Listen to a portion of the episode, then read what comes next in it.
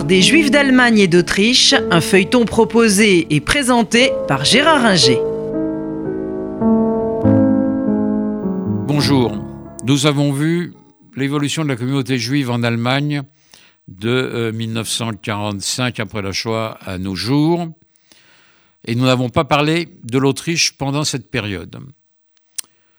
Les juifs autrichiens qui restent en Autriche euh, juste après la guerre ne sont pas très nombreux pour plusieurs raisons, parce que euh, l'Autriche reste occupée par les Alliés jusqu'en 1955, parce que euh, l'antisémitisme est très fort dans la population euh, autrichienne, et parce que l'Autriche est un petit pays où ils ne voient pas très bien ce qu'ils peuvent faire. Néanmoins, quelques milliers, pas davantage, s'installe dans euh, ce qui va devenir la République autrichienne. En 1955, un traité est signé entre les quatre alliés euh, russes, euh, français, anglais, allemands pour évacuer l'Autriche qu'ils occupaient jusque-là. La France occupait le Tyrol, par exemple. Et l'Autriche est déclarée neutre entre aux Nations Unies.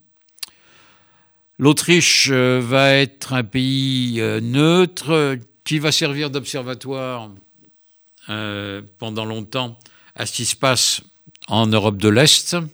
Ça va être la, pointe avancée de l'Occident vers l'Europe de l'Est.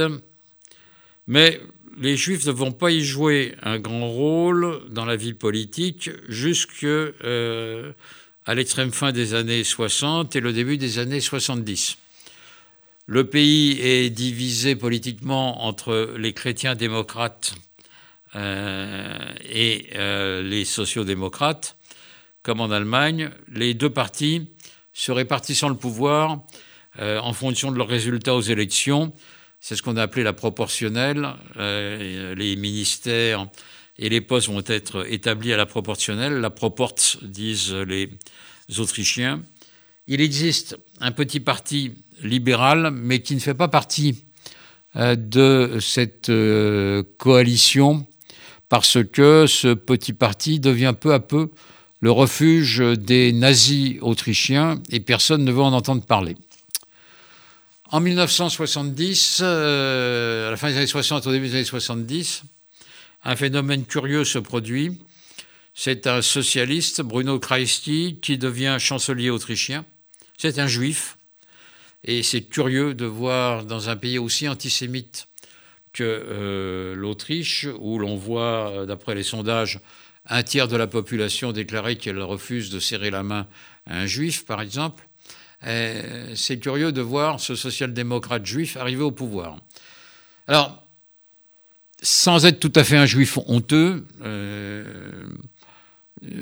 Bruno Kreisky est largement déjudaïsé.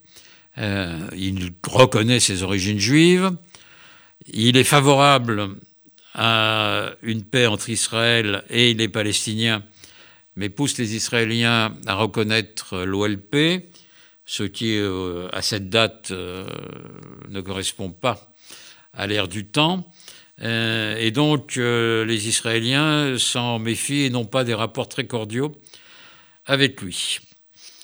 Les Juifs autrichiens vivent à peu près tranquillement dans les années 70, mais dans les années 80, ils vont devoir affronter un phénomène euh, désagréable, qui est l'arrivée de Kurt Waldheim à la présidence euh, de l'État.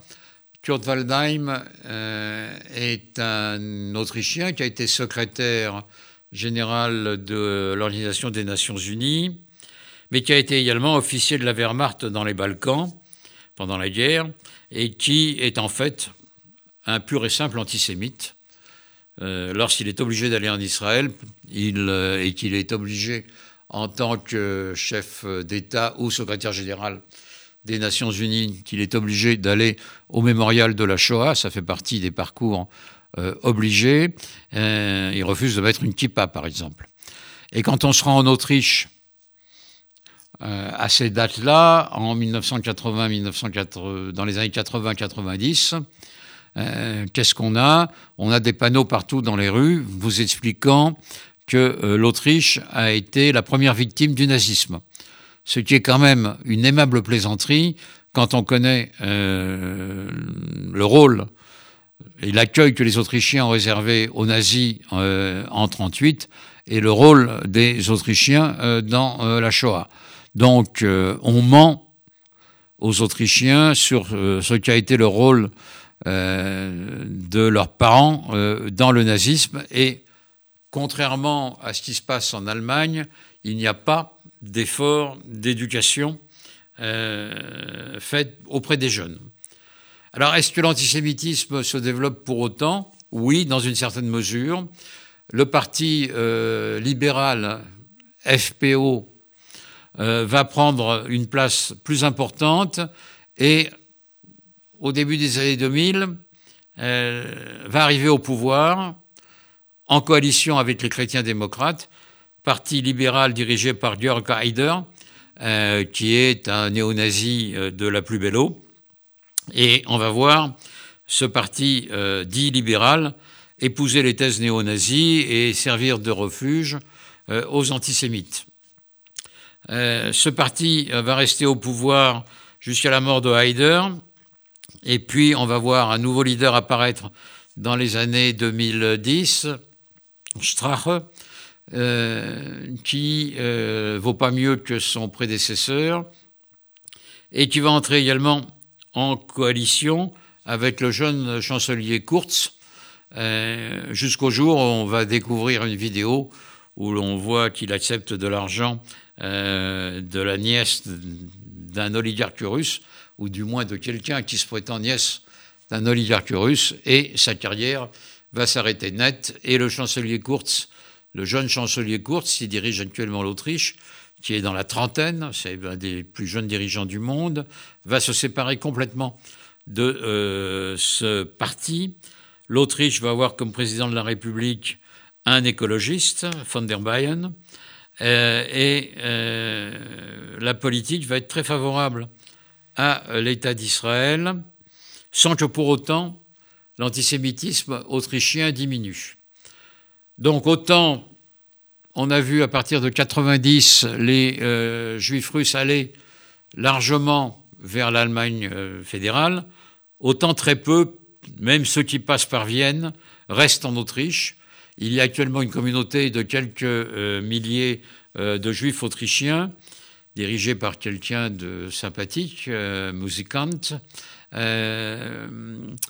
ces juifs autrichiens vivent à peu près paisiblement, mais on a vu que cette année, il y a eu un attentat euh, terroriste en Autriche, dans la rue où se trouve une des principales synagogues de Vienne, ce qui montre que soit venant de l'extrême droite autrichienne, soit euh, de mouvements euh, immigrés, l'antisémitisme est également présent en Autriche malgré l'effort récent des dirigeants autrichiens euh, de euh, lutter contre. Donc l'Autriche euh, n'est pas dans la même situation que l'Allemagne, même si aujourd'hui elle commence à prendre conscience de ce qu'est l'antisémitisme et du rôle qu'il a joué dans l'histoire, dans l'histoire du pays. Ainsi se termine notre tour d'horizon des communautés juives en Allemagne et en Autriche. La semaine prochaine, nous irons sous des cieux plus cléments, les cieux méditerranéens, où nous commencerons à évoquer l'histoire des euh, Juifs de la rive nord de la Méditerranée, Espagne, Italie, Grèce, Turquie. Et puis, après quelques épisodes, nous verrons aussi l'histoire des Juifs de la rive sud, Afrique du Nord, Égypte. Merci. C'était l'histoire des Juifs d'Allemagne et d'Autriche, un feuilleton proposé et présenté par Gérard Inger.